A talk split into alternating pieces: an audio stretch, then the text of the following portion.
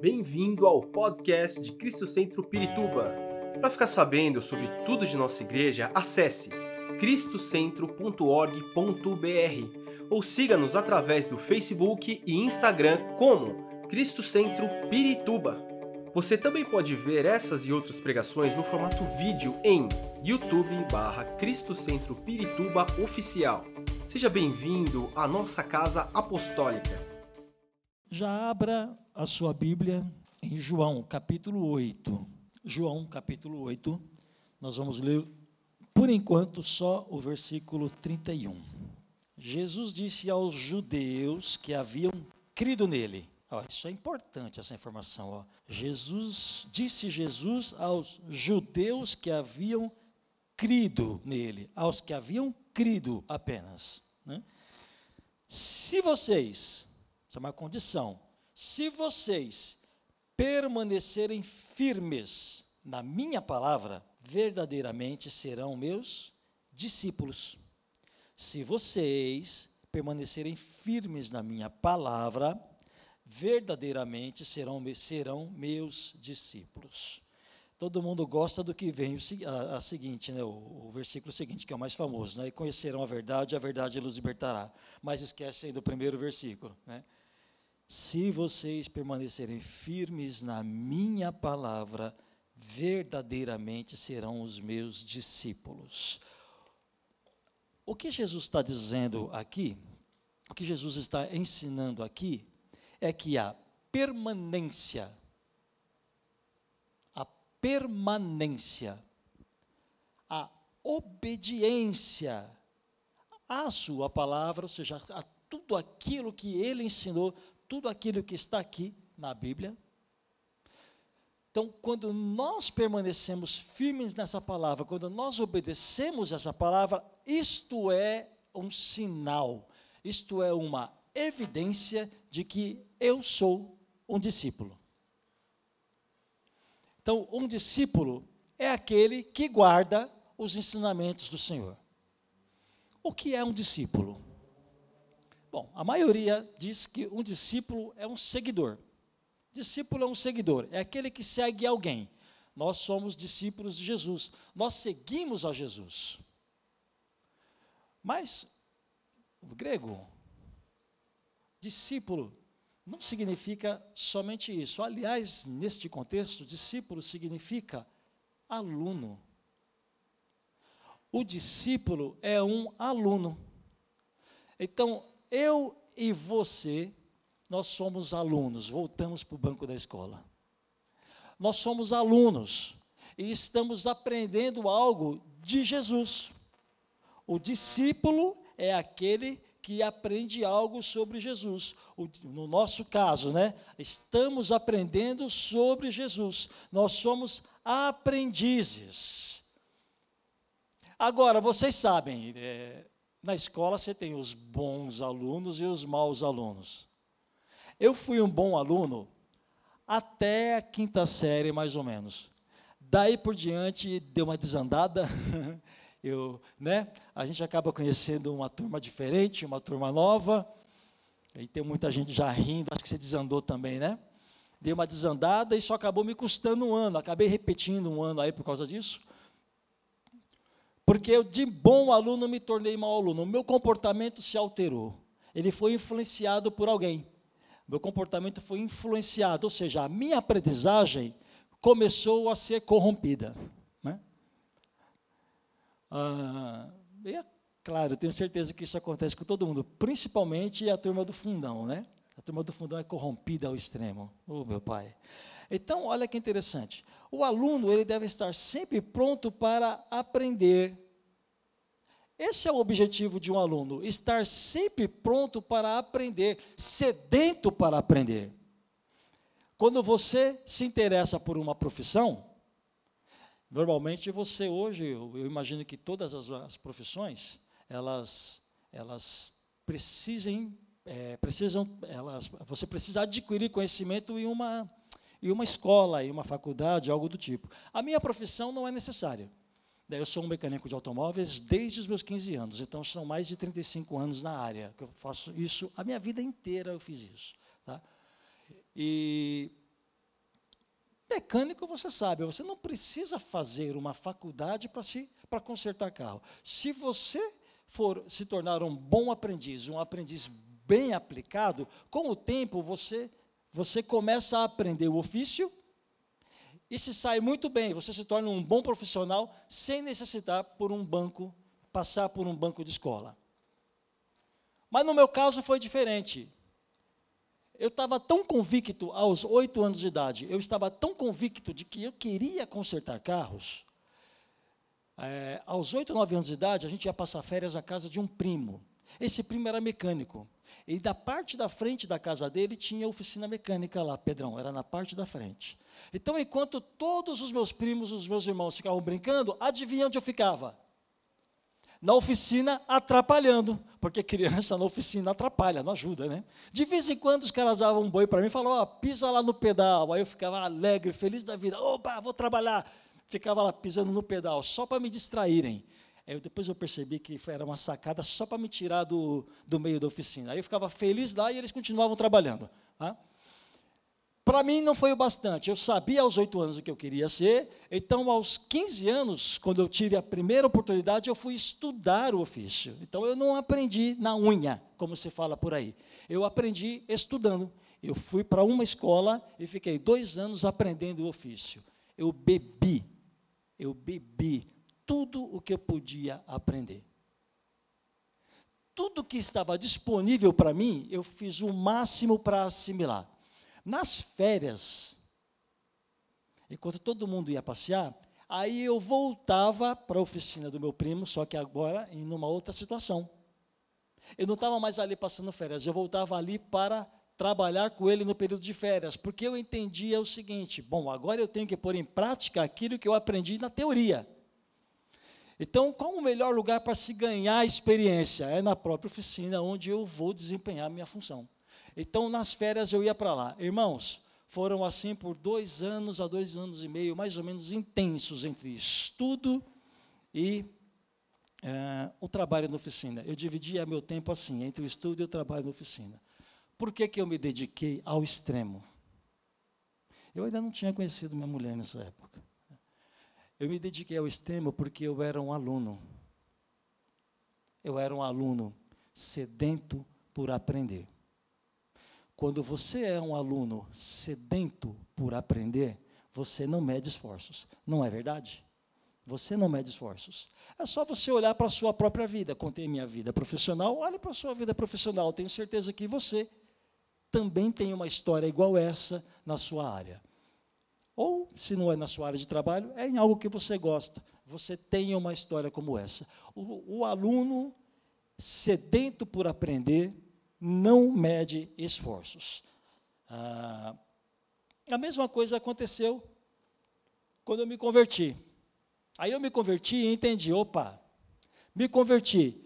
Eu sempre fui muito curioso, sempre. A vida, eu nasci curioso.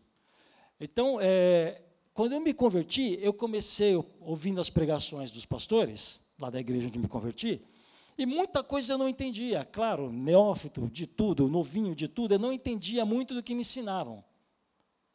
Então, passou, passou-se um ano de conversão, me matriculei num seminário. E ali no seminário eu fiquei três anos, três anos, né? Três anos estudando a palavra de Deus. Lá, isso aí foi em 1900. Por quê? eu estava sedento por aprender. Aprender desta vez a palavra de Deus. Eu estava sedento. Então eu bebi tudo que eu pude. Os irmãos estão entendendo o que eu estou querendo dizer? Quando você, eu vou repetir isso porque isso é importante. Quando você está sedento por aprender, você não mede esforços e você se torna um bom aluno. Agora, o bom aluno não apenas não mede esforços para fazer o que ele quer. O bom aluno a, aceita o que o seu mestre ensina. Eu vi a semana passada um pastor falando na um videozinho desses curtos que existem por aí. Ele estava dizendo o seguinte: olha, eu, ele é um pastor e ele é professor de hebraico. E o hebraico é uma língua doida, porque para você formar uma palavra, uma frase, né, para você formar uma frase com duas, três palavras, você tem que juntar um monte. Né? Você junta um monte de palavras, um monte de frases, para formar um, uma coisinha pequenininha. Né? Aí o professor estava lá ensinando isso, e o aluno disse: Professor, eu não concordo. Aí o professor, vai mais. Como assim não concorda? É assim. É assim que funciona. Você pega essa palavra, junta com essa palavra, junta com essa, junta com essa, e vai dar essa frase. Não! O aluno, não! Mas eu não concordo. E o professor insistiu, mas, meu filho, não é uma questão de concordar ou não concordar. É uma questão de entender como funciona, e funciona desse jeito. A língua que você quer aprender funciona desse jeito. Então não é uma questão de concordar ou não concordar. Isso é um mau aluno. O que, que o mau aluno faz? O mau aluno acha, o mau aluno entende que aquilo que ele pensa a respeito das coisas tem mais peso do que aquilo que o seu mestre, do que aquilo que o seu professor está ensinando. E aí, sabe o que acontece? No nosso caso, no nosso contexto, nós começamos a achar que o que a Bíblia está falando sobre determinado assunto está errado, a orientação que a Bíblia está dando sobre determinado assunto, a orientação que Jesus está nos dando sobre determinadas coisas estão erradas, por quê? Porque não coincide com o que nós estamos pensando, com o que nós queremos que seja. Isto é um exemplo de mau aluno. Mau aluno é aquele que não, não, não vale o que o seu professor, o seu mestre está ensinando, vale o que ele tem dentro do seu coração. Tranquilos? Que tipo de aluno você é? Gente, agora eu lembrei de uma coisa, não estava no script, tá? Eu lembrei da Kátia. Uma vez eu me meti em 2006, eu me meti a cantar no coral. Tadinha da Kátia. Eu fui fazer aula com ela, aula particular com ela. Eu deixei essa mulher doida.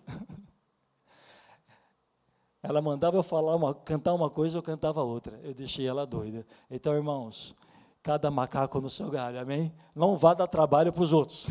Cada macaco no seu galho.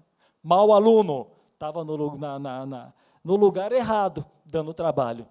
Mau aluno. Que tipo de aluno você tem sido? Você tem sido o tipo de discípulo, o tipo de aluno, o tipo de seguidor que ouve a palavra de Deus, que lê a palavra de Deus e coloca em prática na sua vida? Ou você tem sido o tipo de aluno que ouve a palavra de Deus, mas você descarta porque vale somente o que você pensa ou o que você deseja, coisa desse tipo. Primeira pergunta para você nessa noite, isso é muito relevante. Primeira pergunta: bom aluno ou mau aluno? Eu quero falar um pouquinho sobre, sobre uma pessoa, sabe? A gente tem vários exemplos na Bíblia para falar sobre, sobre isso, sobre alunos. Sobre alunos. E eu escolhi falar, né? Deus colocou no meu coração para falar sobre a vida do apóstolo Paulo. A vida do apóstolo Paulo. Paulo foi um aluno. E ele tem muito a ensinar para nós. Abra sua Bíblia lá em Atos, capítulo 22. É, Atos, capítulo 22, nós vamos ler do versículo 1 em diante. Irmãos e pais. Esse é o apóstolo Paulo falando, tá? Irmãos e pais. Ouçam agora a minha defesa. Quando ouviram que eles falavam em aramaico, ficaram em absoluto silêncio. Então Paulo disse: Sou judeu, nascido, nascido na Cilícia, mas criado nesta cidade. Ele estava em Jerusalém, tá? mas criado nesta cidade. Fui instruído rigorosamente por Gamaliel na lei dos nossos antepassados sendo tão zeloso por Deus quanto qualquer de vocês hoje. Persegui os seguidores deste caminho até a morte. prendendo tanto homens como mulheres e lançando-os na prisão. Como podem testemunhar o sumo sacerdote e todo o sinédrio. Deles cheguei a obter cartas para seus irmãos em Damasco, e fui até lá a fim de trazer essas pessoas a Jerusalém como prisioneiras para serem punidas. Então aqui ele está falando um pouco do que ele fez, um pouco da, da, da forma como ele agia antes da sua conversão. Ele era um judeu, ele era um fariseu. Fariseu era uma a religião, o judaísmo, ele era fragmentado. Para você ter uma ideia, assim, de uma forma bem grosseira, tá? De uma forma bem grosseira. Hoje você tem vários tipos de igreja evangélica. Você tem aqui Cristo Centro, que para mim é a melhor de todas, amém? Oh, mas está tá fraco. Cristo Centro é a melhor de todas. Brincadeira, tá? Aí você tem, por exemplo, você tem a Renascer. Você tem a Assembleia. Então, é fragmentada. Tá? É, to, fazem todos par, parte do contexto evangélico, mas são fragmentados. O judaísmo também era assim. O judaísmo era fragmentado. Então, tinham várias, vários é, pequenas, é, não é religiões, vários, vários pequenos segmentos, vai, segmentos. Um deles era o farisaísmo. Os fariseus eram, eram é, surgiram ali no período de silêncio, no período em que Deus não falou, surgiram os fariseus e eles tinham uma regra que era levada a ferro e fogo. O Velho Testamento, ou como muitos chamam, a lei, tinha que ser cumprida à risca. À risca. Se você não cumprir a lei à risca, você está em pecado. Então eu vou te dar um exemplo bem, bem, bem, bem real que acontecia. Se uma pessoa naquele, num, num sábado, por exemplo, o Shabat, né, que é o sábado, é o dia do descanso, tinha que ser é, o dia do descanso mesmo. Se você não descansasse, você estava sujeito até a ser morto, de acordo com o Velho Testamento. Então, naquele dia, se alguém precisasse de uma cura, eles não poderiam permitir que a cura fosse feita. Por quê? Porque para eles interessava mais cumprir a lei do que ajudar a pessoa. Olha o extremo que era isso. Então, eles pensavam dessa forma. Aí chega Jesus chutando balde, né? curava no sábado, libertava, libertava no sábado, fazia boas obras no sábado, porque para Jesus o mais importante é você para Jesus, o mais importante é a coroa da criação, que é o humano, é a pessoa. Foi para mim e para você que ele veio. Ele morreu por nós. Ele não morreu pelo sábado. Ele não morreu pelo descanso. Ele morreu por nós. Ele veio mostrando isso. As pessoas é que são importantes. Então, em determinados momentos, é possível, é permitido, é necessário que a pessoa venha em primeiro lugar e a regra ou a lei fique para depois. Era isso que Jesus estava dizendo. Assim eram os fariseus. Eles, eles queriam cumprir a lei, que a, que a lei fosse cumprida à risca. Esse é, Paulo, o apóstolo Paulo, era um fariseu. Ele saiu do meio dessa turma. Então, ele queria com que a lei fosse cumprida à risca. O texto fala ainda que Paulo ele foi é, instruído pelo melhor rabino que existia, pelo melhor mestre que existia na sua época, que se chamava Gamaliel. Está no texto. Gamaliel. Isso significa que Paulo não era qualquer um. Bom, aliás, se você perceber no Novo Testamento que mais da metade foi escrito por Paulo, você já percebe que ele não é qualquer um. Então, ele tinha uma inteligência ímpar, uma inteligência que ia além das, das demais pessoas que estavam ali. Ele, ele se destacava no meio de todos. Tá?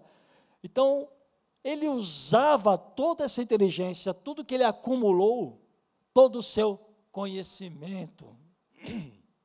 Minha voz está ruim, eu estou voltando de uma gripe, mas estou melhorando ele usava todo esse conhecimento que ele tinha para perseguir os seguidores de Jesus. Você percebeu no texto que nós lemos? ele ia atrás dos seguidores de Jesus, levava os seguidores presos e consentia na morte de alguns. Lição de casa. Depois você vai lá em Atos capítulo 7, a palavra de Deus fala sobre é, a morte de Estevão. Estevão foi morto por ser testemunha. Nós estamos falando de testemunha, né?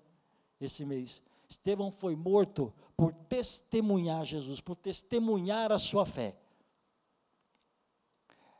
E uma das pessoas que consentiu, uma das pessoas que é, é, aplaudiu a morte de Estevão foi Paulo. Esse apóstolo Paulo, que a gente tanto fala bem dele, claro, com, com razão, mas este Paulo, antes de Cristo, era um homem que se fosse possível matar, ele matava. Dá para entender? Este é o Paulo antes de Cristo. Continua a leitura comigo, versículo 6. Agora alguma coisa aconteceu na vida dele. Antes de falar isso, eu falei que isso era o Paulo antes de Cristo. Faça uma, um, um rápido exercício aí na sua memória. Como que era você antes de Cristo? Porque a gente gosta de tacar pedra nos outros, né? Mas a gente esquece que a nossa vida mesmo, né? Não, às vezes não, não é um, nunca foi um bom exemplo, não é, não é verdade? A gente fala dos outros e esquecemos de olhar para nós mesmos. Né? Como que estava a sua vida antes de Cristo? Como você era antes de Jesus? Aí aconteceu uma coisa, e ele vai descrever no verso 6 alguma coisa que mudou a vida dele. Por volta do meio-dia, eu me aproximava de Damasco, quando de repente uma forte luz vinda do céu brilhou ao meu redor. Glória a Deus. Caí por terra e ouvi uma voz que me dizia: Saulo, Saulo, por que você está me perseguindo? Então perguntei: Quem és tu, Senhor? E ele respondeu: Ô oh, irmão, olha, eu sou Jesus, o Nazareno, a quem você persegue. O próprio Senhor se encontrou com ele. Você lembra do dia que Jesus te encontrou? Eu lembro do dia que o Senhor me encontrou. Você lembra do dia que você teve um encontro com o Senhor? Esse é o dia do seu nascimento. Essa data de aniversário é mais importante do que a data de aniversário que nós comemoramos aqui, porque esse foi o dia que você nasceu para o Senhor. Amém? Esse é o dia mais importante da sua vida, é o dia que o Senhor te perguntou, né? Eu, o dia que o Senhor te falou, melhor dizendo, eu sou Jesus, o Nazareno. Espero que não tenha te dito a quem você persegue, né? Vai daqui, né? Não sei. Eu sou Jesus, o Nazareno, a quem você persegue. Os que me acompanhavam, aqui Paulo continua relatando, né? os que me acompanhavam viram a luz. O testemunho foi ocular. A luz brilhou, todos viram. Ah, mas não entenderam a voz daquele que falava comigo. Muito claro. Porque a mensagem era só para Paulo. Aquele, naquele dia, todos viram a luz. Todos viram a manifestação do Senhor. Mas aquela manifestação toda tinha um alvo, um, um único alvo: Paulo. A mensagem foi para ele. Jesus apareceu para falar com ele, assim como está fazendo com você hoje. ele está aqui, você crê nisso, né? Amém? Uma vez uma criança perguntou, mas se Jesus foi para o céu, como que ele está aqui? Explicar para a criança é complicado, né? só minha mulher consegue. Eu tentei explicar, mas acho que ela não, não, não rolou muito a explicação. Né? Ele está aqui, ele está aqui, e mais ainda, a Bíblia diz que ele está em você. Você é templo do Espírito Santo, ele está em você. Então, assim perguntei: Que devo fazer, Senhor? Disse o Senhor: Levante-se, entre em Damasco, onde lhe será dito o que você deve fazer. Os que estavam comigo me levaram pela mão até Damasco. porque o seu resplendor, porque o resplendor da sua luz me deixara cego. Ficou cego e teve que ser guiado. Ficou cego e teve que ser guiado. Um dos homens mais inteligentes da sua época ficou cego e teve que ser guiado. O que isso significa? Tudo o que ele sabia, tudo o que ele aprendeu, Gamaliel, e seja mais com qual El foi da época, tudo o que ele aprendeu, tudo o que ele sabia, não tinha mais valor nenhum diante de Jesus. Ele perdeu totalmente todas as suas convicções. Tudo que ele pensava da vida foi-se. Tudo que ele esperava da vida foi-se. Então, um homem poliglota que debatia em várias línguas com filósofos da época, agora era guiado pela mão. Ele ia aonde quiser, quisessem levá-lo. Ele não tinha mais escolha própria. Ele não tinha mais o controle da sua vida. Esse é o Paulo. No momento da conversão, é isso que acontece conosco. Lembra da sua vida? Lembra quando você achava que tinha controle sobre algo? Aí o Senhor entrou na sua vida e bagunçou tudo, não é verdade? Porque normalmente ele bagunça primeiro. Na verdade, é assim, uma vez me perguntaram, né? Por que, que a minha vida está uma. Tá, agora ficou uma bagunça? Falei, meu irmão, eu vou te falar uma coisa. Provavelmente, com 100% de acerto, já estava uma bagunça, é que você não enxergava é que você não enxergava. Mas sabe o que o Senhor faz? O Senhor faz o mesmo que uma mulher ou um homem, um homem, porque eu também faço isso. Ajuda, é, o que uma mulher ou um homem faz quando vai arrumar a sua casa. O que, que a gente faz quando vai arrumar a casa? Bagunça. A gente faz bagunça. Minha mulher fica lá, tira esse sofá daqui. Eu, sim senhora, vou lá e tiro arrasta aquela geladeira de lá. Eu, sim, senhora, eu vou lá e tiro. Agora vai aí, vai ali, olha o pelo do cachorro lá. É assim. Sai de fábrica assim a mulherada. Né? Voz de comando é original de série. Não é opcional, é original. Vai lá, aqui, ali, e a gente senhora, vamos lá. Ah, aquela bagunça, aquela muvuca. Aí limpou, Agora encosta só. Aí é assim: se você não tem dinheiro para trocar móveis, o que, que ela faz? Ó, esse sofá estava aqui, põe ali, para dar uma. Né? Não dá para trocar os móveis? Muda de lugar. Né? As irmãs que estão rindo sabem disso. Muda de lugar. Aí vai lá, a gente muda de lugar. Aí a casa vai voltando a ter uma nova aparência. Quando nós nos convertemos, nós perdemos o chão, vira uma bagunça. Na verdade, a bagunça já estava. Você começa a perceber a bagunça que estava. Nós começamos a entender como é que eu posso, que eu podia viver desse jeito, porque você estava cego. Porque você estava cego, mas Cristo trouxe luz para você. E quando Cristo traz luz para você, você enxerga o caos que você está. E aí o Senhor sai ordenando Primeiro, a Bíblia começa assim. É, a Bíblia fala que o mundo era um caos. Quando você vai ler lá Gênesis, os primeiros capítulos de Gênesis, a terra era sem forma e vazia. Caos. Caos. E o que o Senhor faz? O Senhor sai ordenando. O Senhor sai criando, sai gerando e sai colocando tudo no seu lugar, fazendo tudo funcionar direito. É isso que o Senhor fez na sua vida no dia que você se converteu. O caos começou a ir embora. Eu tenho certeza disso. Porque se você é um aluno, um bom aluno, o caos vai embora da sua vida. Amém? Isso aconteceu com Paulo. As suas certezas de vida caíram por terra. Porque agora o Senhor vai gerar novas certezas no seu coração. O Senhor vai, te, vai gerar novos desejos no seu coração. O Senhor gera desejos no nosso coração. A Bíblia fala isso, que Ele gera desejos. O querer e o efetuar pertence ao Senhor. Ele não gera apenas os desejos, mas Ele nos dá a certeza de que Ele vai efetuar.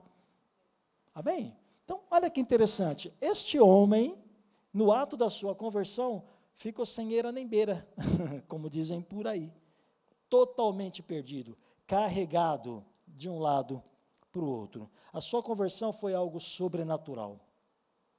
Algo sobrenatural.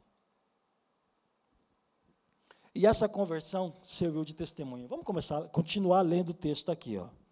Eu parei, é, eu parei no versículo 11, versículo 12 agora. Ele estava cego, lembre-se, carregado e cego. Um homem chamado Ananias. Olha o que a Bíblia diz dele. Fiel seguidor da lei e muito respeitado por todos os judeus que ali viviam. Veio ver-me e, pondo-se junto a mim, disse: Irmão Saulo, recupere a visão. Naquele mesmo instante, pude vê-lo. Então ele disse: O Deus dos nossos antepassados o escolheu para conhecer a sua vontade, ver o justo e ouvir as palavras da sua boca. Você será testemunha dele a todos os homens, daquilo que você viu a luz. Ele viu a luz, ele viu Jesus. Lembram? E daquilo que você ouviu. Quantos ali puderam ouvir? Só ele. A mensagem era para ele. Paulo, Saulo, depois o Senhor mudou o nome para Paulo. Você vai ser testemunha agora daquilo que você viu e ouviu. Você não será mais um matador de crente.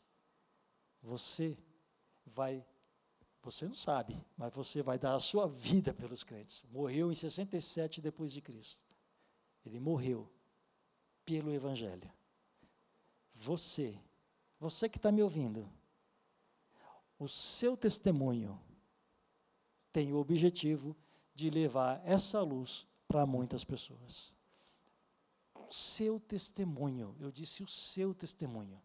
Eu estava num grupo de comunhão segunda-feira, estava conversando lá, ministrando a palavra, e aí eu perguntei para um homem que estava ali do meu lado: Você tem algum testemunho de algo que o Senhor fez na sua vida? A minha pergunta foi intencional, porque eu sabia qual era o testemunho, mas eu queria que ele expusesse para os demais ouvirem. Sim, eu tenho. Então conta, irmão, conta a benção. Ele tinha câncer. Eu não lembro qual lugar do corpo que era, não lembro mais. Como um bom homem, não guardo detalhes. Minha mulher morre de raiva disso. Quando ela quer saber das fofocas, eu não tenho os detalhes para dar. Aí ela fica doida. Câncer. Totalmente curado em nome de Jesus. Totalmente curado. Fez exames outros dias. Eles precisam fazer exames de forma regular, né? totalmente curada para a glória do Senhor Jesus. Então eu disse o seguinte: muito bem, glória a Deus por isso. Mas esse é um testemunho que eu não posso dar. E você não pode dar. Por quê? Porque você não teve o câncer. Eu não tive o câncer. Ele teve. Esse testemunho é dele. Esse testemunho faz parte da história dele com Deus. Coisa que eu aprendi há muito tempo é que Deus escreve uma história com cada um de nós, e a minha história é diferente da tua. Ah, pastor, por que, que acontece isso comigo e não acontece com o vizinho? Porque a história de Deus com você é uma e com o vizinho é outra. Simples assim. Faz parte o teu testemunho faz parte da tua história com Deus. E a pessoa que tem mais autoridade para falar sobre o seu testemunho é você. Eu não tenho autoridade para falar do que Deus fez na sua vida, mas você tem. Esse testemunho vai servir de luz para alguém. Está me entendendo? Esse testemunho vai servir para animar o coração de alguém que precisa. Esse testemunho é poderoso para gerar vida em pessoas que estão andando sem já sem esperança nenhuma, sem nada. Tá? Paulo foi chamado para isso, para gerar vidas.